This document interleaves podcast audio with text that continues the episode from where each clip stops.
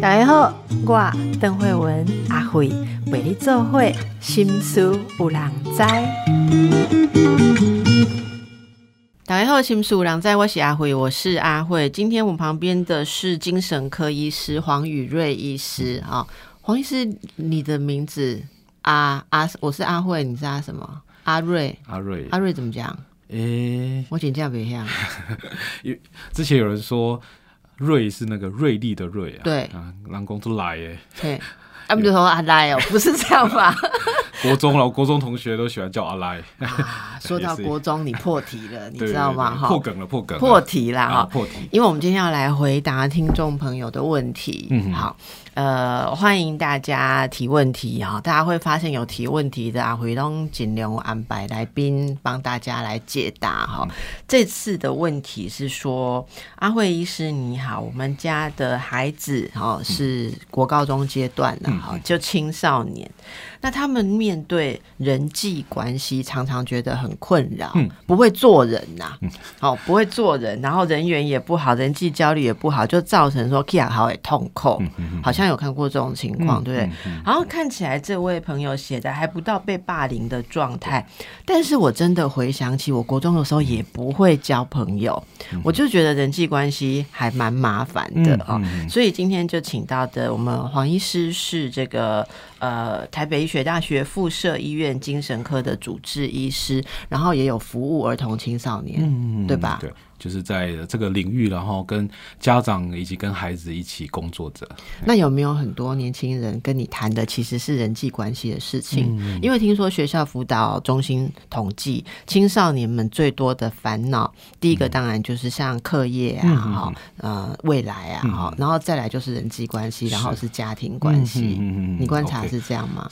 哎，等于是讲到这个，我就很有感觉。然后常常，呃，我们常说儿童青少年精神科的医师哈很辛苦，就是可能呃，像跟成人精神科医师比较起来，他们可能一次面对一组人嘛，就是啊面对个案，可是我们可能要面对。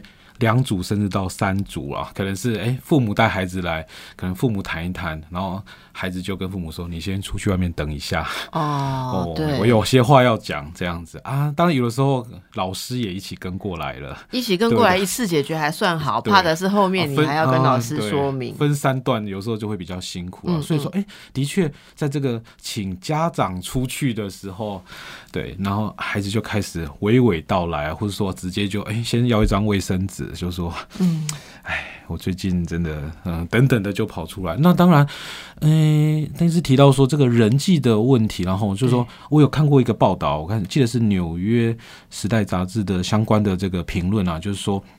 过往可能很多这个青少年的困扰哈，常常往往来自于像是父母啊等等的。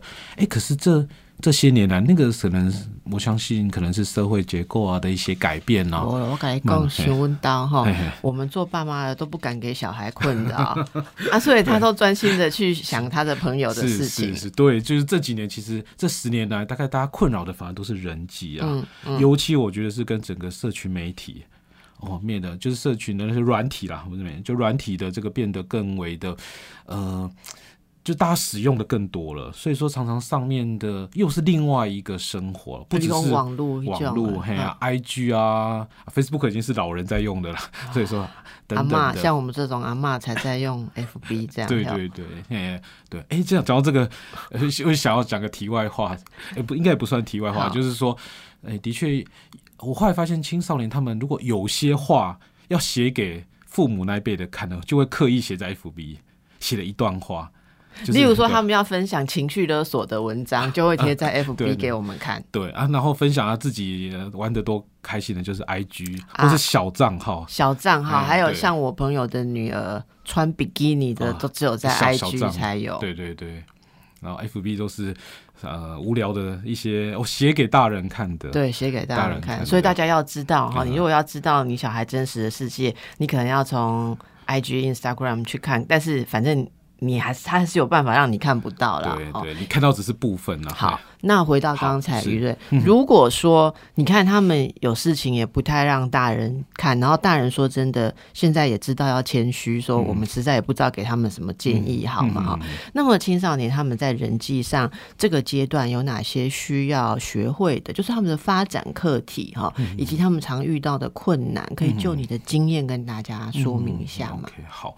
不过我有诶、当我看到那些读者，然后或是父母有这样的来信的时候，我有时候会就会觉得说，或许就是。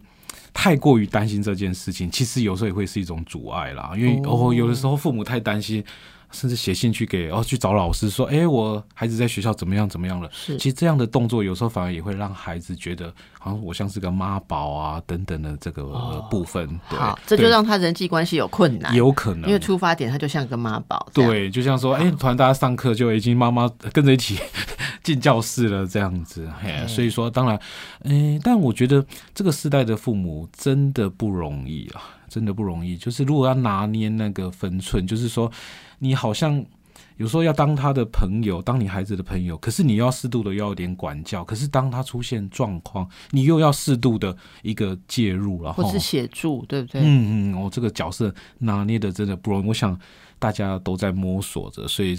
呃，这样子可能就可以录很多集了，好好的来讨论这个部分。好，好那回到邓医师说的这个人际的焦虑啊，我觉得，我觉得青少年是一个蛮有趣的、蛮特别的一个阶段啊。像邓医师刚刚也有提到说，好像我们都会，呃，上次我们见面是在你的母校嘛，国中，对，然后我就想到说，对我每次想到青少年，我的第一个晃过脑海中的也是国中那几年的这个时光然后就是。嗯，我觉得当然，我们都说那个青少年他们很在意，其实是一个同才的一些认同。可是那个认同，我觉得也是蛮微妙的。怎么说微妙。呃同才认，同就是要在同学面前看起来有面子嘛，看起来合群，嗯，不要跟人家不一样，是这样吗？嗯，部分是了哈。那我自己举我自身为例子，等一下我也想听看看邓医师，大家比较想要悲听看看惨啊，我的邓医师很悲惨。是，我就在想说，那呃，可能国中的时候成绩还算不错，可是我觉得那个时候我蛮不希望被贴一个标签，就是哎、好好学学生生会念书，对，或是有点像老师的走狗，对，或是说啊，大家就最疼他。对，然后可能又呃最不喜欢被像是什么书呆子啊等等的，所以我反而会蛮注意，呃，学校里面就是各个领域的风云人物啦，或是说而且跑比较快，班上很会打篮球的，或是说呃长得特别漂亮的，对，或是等等的，哎，你就会对我来讲反而是一种吸引力啊，我会想要有点。认识或是特别留意对方这样子，诶，我觉得这也是一种同才的认同。当然还是希望说，呃，可以被别人认可。可是那认可，我觉得蛮蛮细腻的。不知道邓医师觉得那那对那也就是说，你其实，在功课上是有安全感的嘛？嗯然后，但是嗯有其他人是以也许体育表现啊，嗯或什么才艺啊，还是说他本身的特质。是那意思就是说，其实青少年他如果能够至少找到一样让自己在人群中感觉自己被认可的，这他会感觉比较舒服。但是有很多人，就他就什么都嗯，比较平平均，对不对？我本来想平庸，后来想不跟你讲人家平庸，我要讲平均不。够有特色。对，不够有特色，比较平均值，那他可能就会在认同这件事上比较焦虑嘛。嗯，比较哦焦虑、比较弱势等等，所以可能就会跳到我们说，哎，那如何帮助了？我觉得这一点蛮重要的，有看见他的这个弱点。那你说，那以你那时候，你有觉得你需要什么帮助吗？嗯，我会跟一个我的朋友，就是可能没有像我那么，会念书，嗯、对，就就是你要说跟你不同型的，不同所以他可以告诉你别的方面。对，的然后我们就会很多的交流。我记得那个时候我下课的时候，哎，我就会跟我那个朋友交流。那他擅长什么？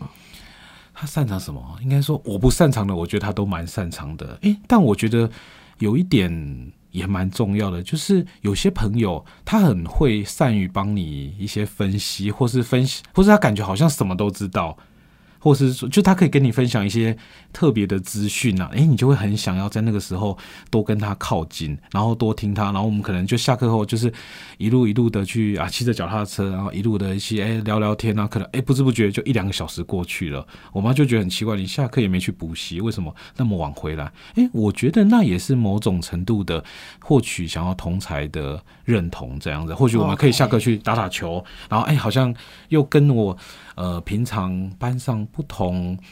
交友圈不一样的人接触，这样子。你讲这个，我倒是想起你刚刚问我嘛，哈，这个真的蛮重要的，因为我国中的时候，嗯，应该说我在我的班级里面也是属于那种没有办法得到全班同学一致认同的那种人，嗯，就是呃，我可能像你一样，就是书是还念得不错。但是在其他方面都没有领导力，嗯，所以这样就很惨。也就是说，大家就会觉得像你讲的，就是说，反正他就是一个很会考试，然后很会念书或者很会比赛的人。可是就大家会。觉得跟你格格不入，那时候其实我会觉得我很想要学习一些什么样的技巧，可以交到朋友。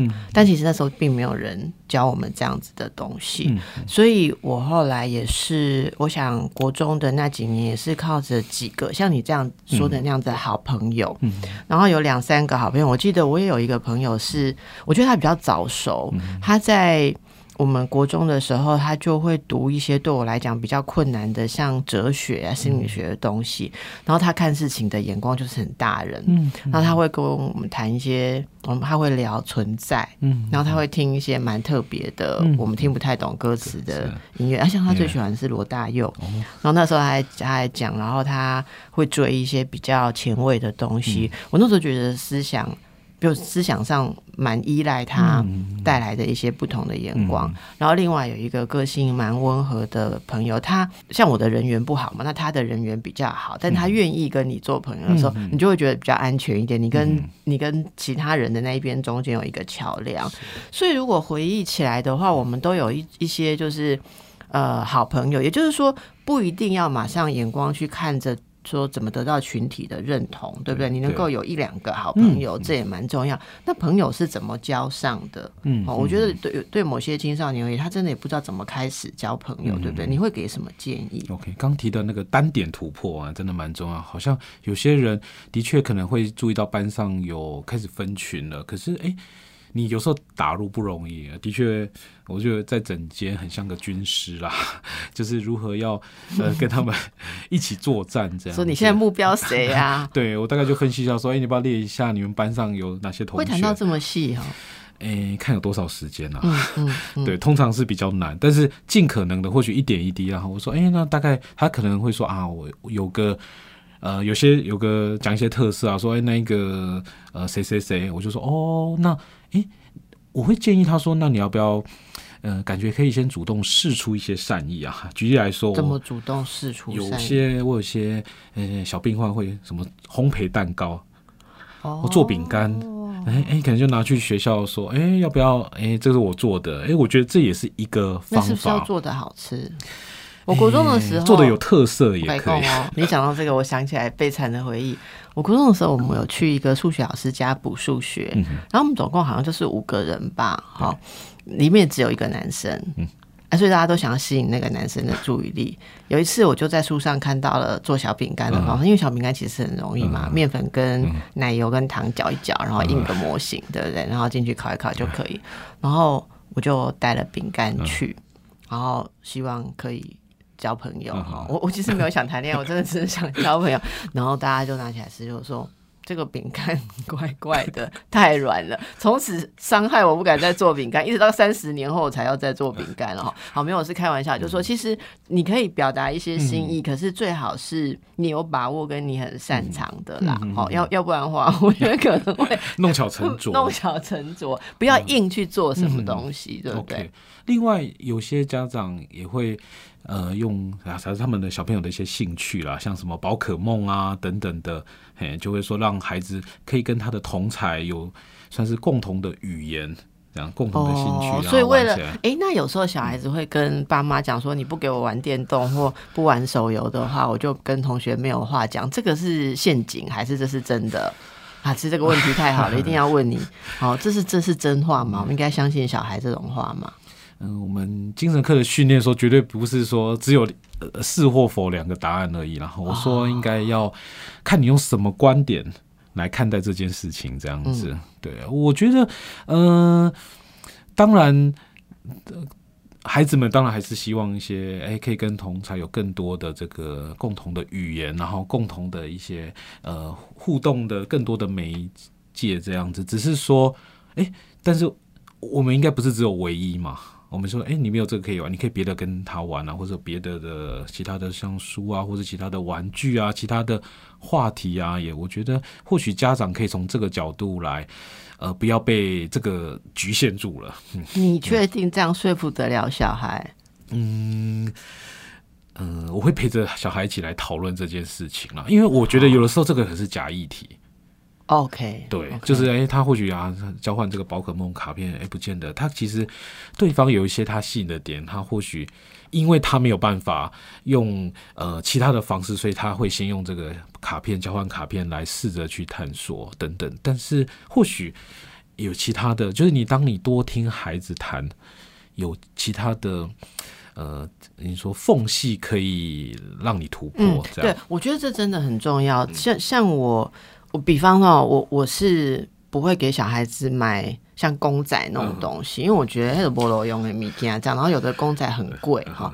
结果有一次，因为我女儿跟她的好朋友会有点交换交换礼物的习惯，然后有一次。她的朋友就送给她一个公仔，我也不知道那个是什么什么样的动漫人物，但是就是一个很像女孩子的，然后穿着黑色的衣服这样子，然后就这么大一只，然后他就放在他的书桌上。哎、我过去看的时候，觉得哇，那个在小女孩的书桌上很合适，就是很有一种感觉这样子。然后我才理解说，啊，我就问他说，所以你们同学。就是都有在收藏像这种公仔这种东西、动漫的东西，然后他就跟我说，对，所以后来我就带他出去的时候，我就会陪他去看公仔，然后我跟他说，你可以存用钱啊，或者什么积点数啊，然后你可以考虑要不要买。就是因就是我的，我觉得刚才于瑞讲的很重要一点是说，不管如何，当青少年他发出这样子的一个。友谊上或者说生活上需要帮助的讯号的时候，其实周边的人如何进入他们的世界去球接接球，好，对这个刚刚有在展现的，接球就是对这样子的一个态度，不要太快用自己的定论，而是去去了解或跟他一起，你说军师嘛，好，跟他一起去看看这样的局势。好，我们等一下再回来讨论更多。因为我记得我们以前在精神科啊，有一种东西叫做什么 interpersonal skill training，就是我不知道你们现在讲不讲这个东西，就是人际关系技巧的训练，嗯嗯，提供这样子的呃课程或是服务嗯了哈。那人际关系是有技巧的吗？哦，我觉得人际关系技巧太多了，对。可是当然，我觉得那为什么我们一般书籍有看到什么说话术、沟通术啊？为什么我比较少看到人际经营术？因为我觉得人际互动，我的我的感觉是，其实好像随着不同的时代，那个互动的模式也会不太一样。你这个年代，你这个年代人际互动有哪些？人缘好的人有哪一些特色？我想先对打岔一下，就是我突然想到，人家说，当已经写进书本的知识都是十年前的了，所以可能是已经是十年前的互动模式了。嗯嗯，对，嗯好，所以我这个年纪，呃、没有你呀、你你人缘好嘛，对不对？啊，你人缘好是靠什么？嗯，我在想哦，我 我可能不善于，哎，不应该说不会那么容易跟人交恶。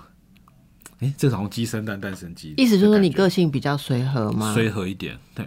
但是你好像又不能太没有存在感，对啊，嘿，然后这个也是那个拿所以你有存在感，但是你又不会太太强硬，对，但是你还是有意见，所以有意见的时候就放在心里，非得必要不拿出来冲突。有意见，可能十次有意见，会一两次拿出来，我会可能观察整个局势。诶，这个局势啊，我想到了，或许呃，我慢慢的我在想要表达自己意见的时候，或许可以添加一点就是梗，在里面，或是就像是有一些呃，哎、好像讲出来会引起一些共鸣的话题的意见。举例来说好了，可能假设，诶、今天啊，大家要要去哪边玩等等的，诶、然后可能大家都啊没意见没意见，诶、我可能突然想到说啊，最近可能某个呃热门的类似话题啊，然后我就说，哎、那不然我们去那边好了，大家就觉得哎蛮、有梗的，那这个时候也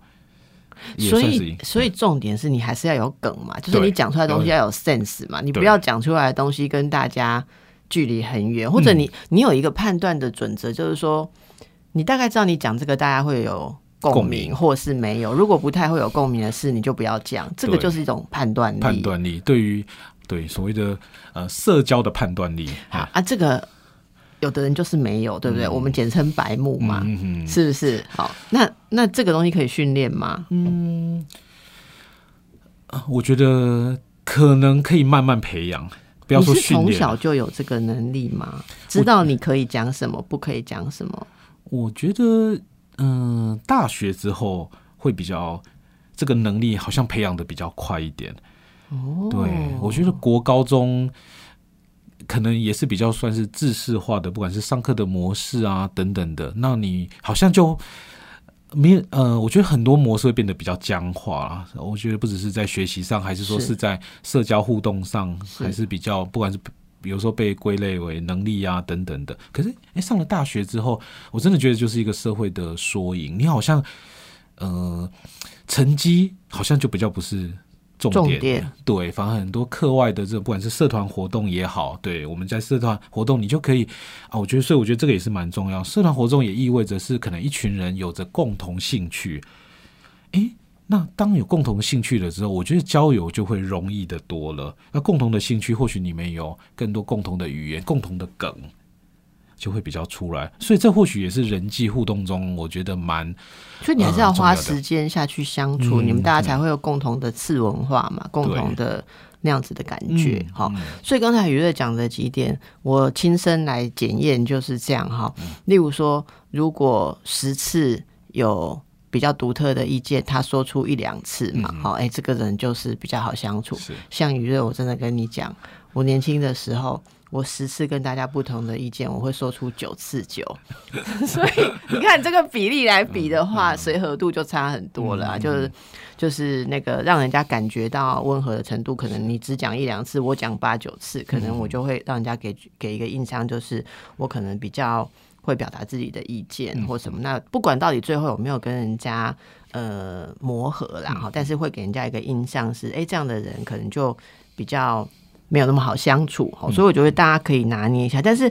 你刚刚讲的也很对，可是你都没有意见，唯唯诺诺，人家觉得你没有个性或没有贡献，没有存在感。对，所以结论我讲两个人的对起来的结论就是，你就是要有 sense，有 sense 的意思就是说，你要你要会看察言观色，或知道这个地方的准则。那这个真的有时候也是要从小，应该就是在家庭里面要有一些这样子的。训练吧，我觉得很多的父母如果有花时间跟小孩相处，跟他聊学校的事情，其实从很少就可以教他去观察一些事情。好像我们跟小孩聊天的时候，常常就会听他讲今天学校谁又怎样，他很喜欢讲说，呃，某某今天怎么样，某某今天那样这样那样，然后我们就会在里面稍微聊一下，说，诶，那你觉得他为什么会做这样的事情？我觉得无形中他对人的观察就变得比较细腻啦。但是讲到这个，我觉得蛮重要的，因为观察的能力，我反而觉得这个是最需要先培养的，嗯因为你、嗯你需要去洞察很多的事情对，你才能够呃比较给出不管是好的意见也好，或是说哎可以切中要领，或是讲出一个大家很有共鸣的一个话题一个梗，是嗯是，好，那接下来我们就来具体的回答。有一位内向妈妈哈，她的署名是一位不懂人际关系的内向妈妈。嗯她自己内向，而且她自己觉得她不懂人际关系。就他看到他现在的女儿嗯嗯，也是很内向，是我觉得他可能很焦虑，觉得说女儿如果很像自己，一辈子不懂人际关系，可能比较吃亏啦，或者比较寂寞。所以他想要问我们说，嗯、要他要如何教他？呃，不不一定教他，就是如何协助这个小女孩可以主动去交友，主动交友。你刚刚其实已经回答了一些，例如说有一些东西去共同的兴趣去交换，或是些共同的话题嘛？有没有要补充的这一点？嗯，我觉得，因为可能呃这个问题来自于一个焦虑的妈妈了。那我想她可能也很期待的是说，她可以帮忙些什么？嗯，对我当然回应刚刚邓医师说的，我觉得要不要听？先妈妈可以先把情呃心情放下来，就是哎，先听看看孩子有没有真的那么的困扰啊？对，因为有时候我们很急着想要帮些什么，哎，但其实孩子或许有他的 tempo，对对对，他想要。嗯，他其实已经有锁定某某一位对象了，只要想要当朋友，哎，或许他可能先呃有些探寻，或是抛出一些饵啊等等的，哎，所以我觉得有时候我们反而不要去打乱掉了，对。但如果真的孩子他自己也有表达出啊，我也很想要有人陪我玩，有人嗯周末想要找谁的话，或许妈妈也可以呃从这个角度呃从这个。层面上，我觉得一起来帮忙，然后就是说，或许可以营造一些场合。举例来说，现在万圣节要到了，嗯。啊，但我不知道邓医师点头还是摇头了，会不会觉得说有点困扰？可能不会，我准备好了，我传透啊。哦，我很早就传透啊，我暑假就传万圣节了。是是是，好，可能接下来明年都要先准备好了。就或许哎，可以营造这样的一个场合，然后可能哎，请不管是透过呃彼此的家长，如果小一点当然是透过彼此的家长。如果说孩子大一点，或许可以请孩子主动的邀约对方，啊，这等于是相对于是一个比较有趣一点的场。去参加活动，OK，好，像去去天母啊，或者说儿童乐园，儿童乐园，天母是不是生上？哎，你不知道大家万圣节的时候都会去天母哦，万圣节，万圣节的时候，OK OK OK，去那边参加一些活动啊，大家呃奇装异服去那边晃晃，这样。你也会奇装异服去那边？哎，我可能会去看。哦，你今天要打扮成什么？对，打扮成打扮成精神科医师。我今年要打扮成精神科医师，哈，好，因为我平常都不太像精神科医师的，好，不要，这是开玩笑。我今年要打扮成，我心里想的是要打扮成一个呃反派人物之类的，嘿，就我就看了一件那个可以打扮成乌苏拉的裙子，结果太贵了，嘿，所以就放弃。说到这个哈，第一个主动交友，刚才整理一下，就是。有共同的兴趣，而且你要去观察嘛，好。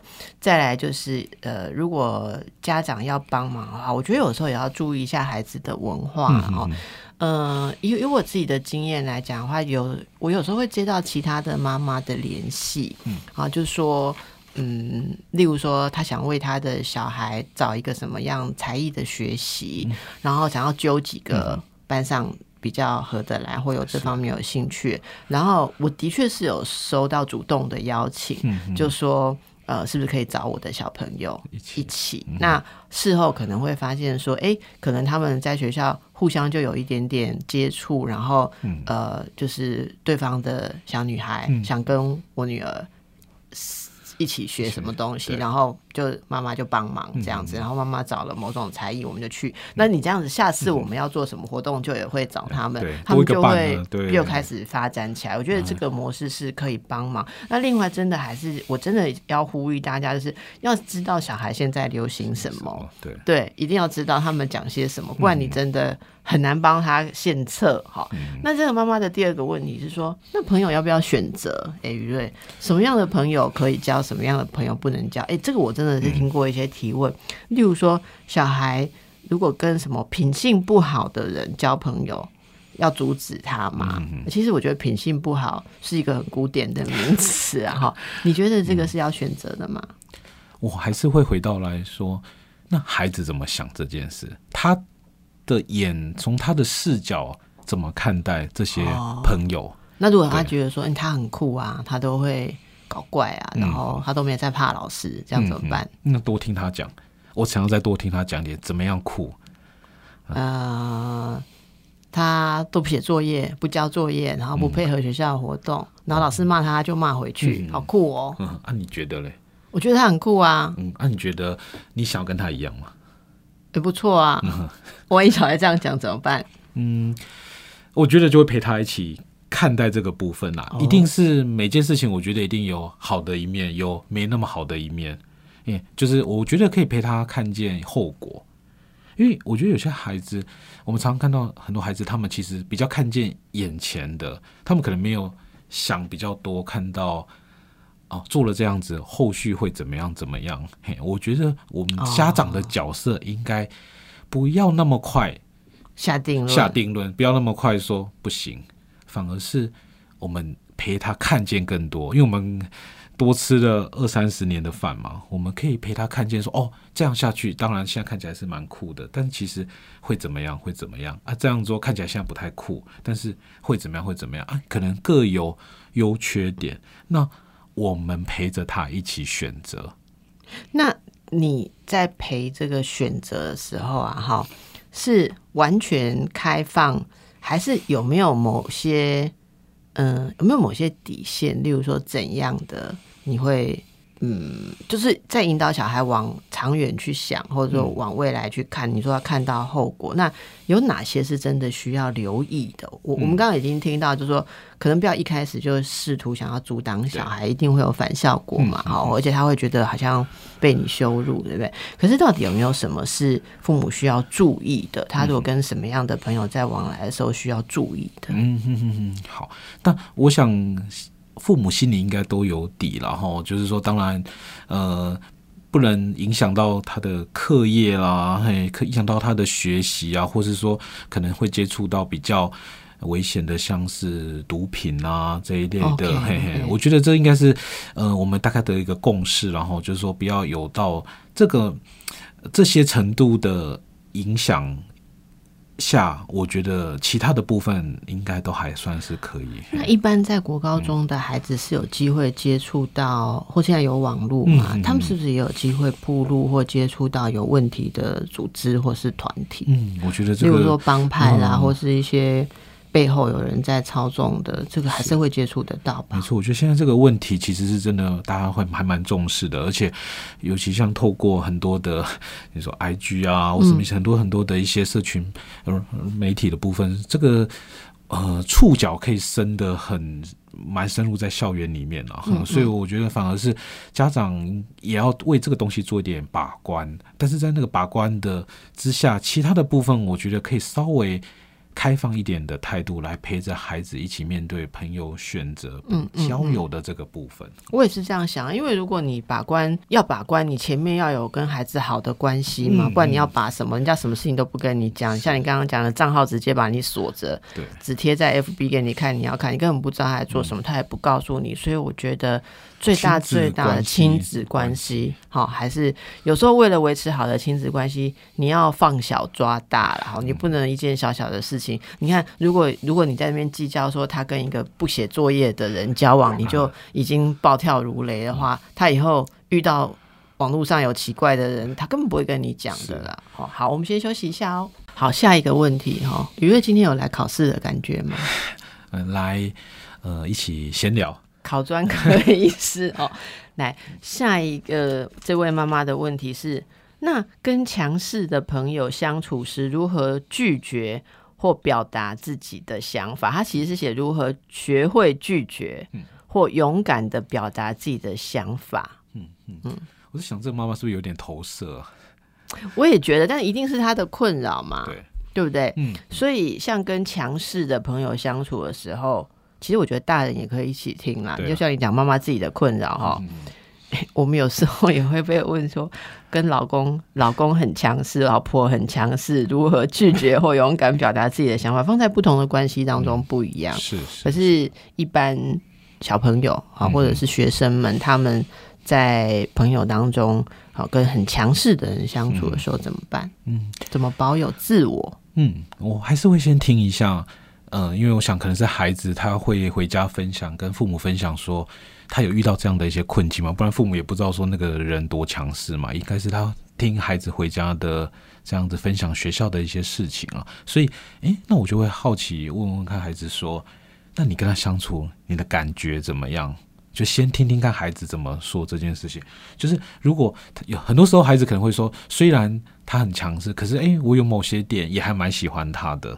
对，有可能有这种情境，就是不然他就会走开了。对呀，对对，所以他一定是某些点可能被牵绊着，哦，这样子。重要。对，那哦他也许想要跟他在一起，也许他是大家的中心嗯或是什么，对不对？对，我就想到说，我有个案就是啊，家妈妈也是类似像这种状况，很担心，就是可能他孩子在学校有一个强势的朋友出现了，叫他去什么用他的账号买什么游戏点数。等等，或是买一些就是你说像是违禁品啊等等的，诶，然后可能事情爆发了出来，当然老师就会叫啊双方啊就是家长啊都来学校，然后可能妈妈一定会告诫这个孩子说，以后不准跟他再来往。诶，可是这个孩子也很有想法，他说没有，我还是会把他当做就是那个被怂恿去买一些违嗯游戏点数啊、这违禁品的人，还是会说，我还是会跟这个强势的朋友继续当朋友。为什么？因为他觉得哇，这个年纪的孩子有时候也蛮讲义气的，觉得说我那个时候在我最没有人理我的时候，诶，他其实都会来找我。他会陪着我，下课找我一起去做什么。当然，呃，可能从旁边的角度说，那他一定有一些其他的意图啦。但是对那个时、那个当下、那个时阶段的孩子来讲，这个呃友情的这个经营、这种情感啊、这种情谊，然后他觉得蛮重要的。所以，我们就回过头来，在回答这个问题之前，我们就会先，我想先问看孩子，那他怎么看待这个朋友？就这个朋朋友对他的意意义在哪里？OK，为什么他这么在意这个朋友？这样，哎，我觉得可以再多了解一点这个部分，比较好做后续的这个处置啦。OK OK，那如果说了解了那个意义，这个朋友必须要存在好、那对方很强势，你的孩子在旁边就是没有办法伸张的时候，怎么样教他适度的表达自己？很多人到大人都还不会啊，对，不懂得拒绝别人这件事情，所以学着拒绝，我觉得可能是一辈子的课题。嗯我觉得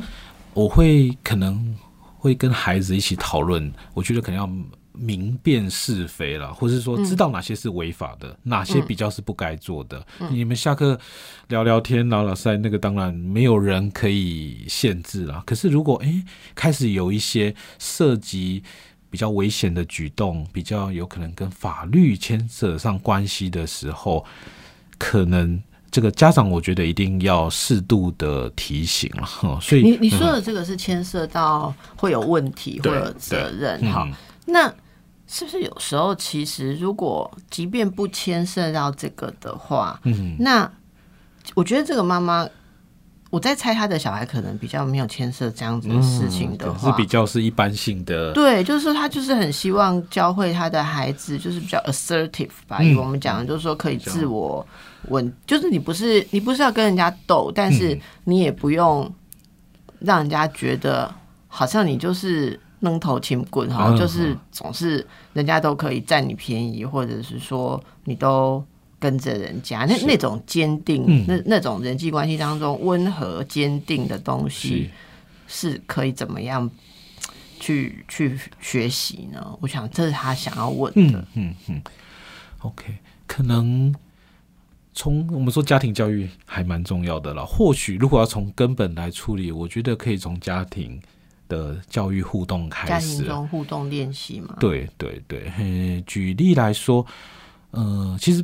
哎不管，甚至在家庭，甚至我们，呃，我们在精神科的病房里面，哎，面对这些孩子，他可能就不太会拒绝别人。那我们就会从病房开始做练习。那就像妈妈可能会带很多很多好吃的东西，想说啊，孩子住院啊，这个，可是很多东西可能不见得是孩子哦那么想吃的。对，然后我们就会跟孩子讨论说，哎，你要不要学着跟你的父母稍微 say no？嘿，让或许彼此可以有一些些的空间来讨论这件事情。那不只是在这个地方，我就回到家庭端，或许父母也可以跟他一起讨论说，呃，当然很多时候也不是父母说了算，可是我们可以透过这个练习，让你除了就走出家庭之外。可以在你的社交的情境之中，在社会中开始学着跟你身边的人，不管是呃适度的说，适度的拒绝，嗯我觉得父母也是整天都在示范嗯啊。例如说，这位妈妈，你平常怎么拒绝家人？怎么拒绝亲戚？嗯怎么拒绝邻居？好，然后呃，是一个妥善的方式。嗯如果大人其实是呃有一个方式，小孩子其实很快就会学到啦。嗯其实我我我其实有跟大家讲过说母亲也可以拒绝孩子的要求啊。那如何拒绝，但是不伤感情，一次小孩就会学到了嘛？好，比方小孩子说，哦，呃，现在妈妈我想要你陪我玩什么什么，妈妈说啊，妈妈现在没有办法陪你玩，因为妈妈今天上班很累。好，那你可不可以先自己看书？我周末再陪你玩。就是说，就是就是说，你怎么处理的？就是说，拒绝其实有几个嘛。第一个是很温和的表达自己的权益立场，然后第二个跟对方在呃谈的时候。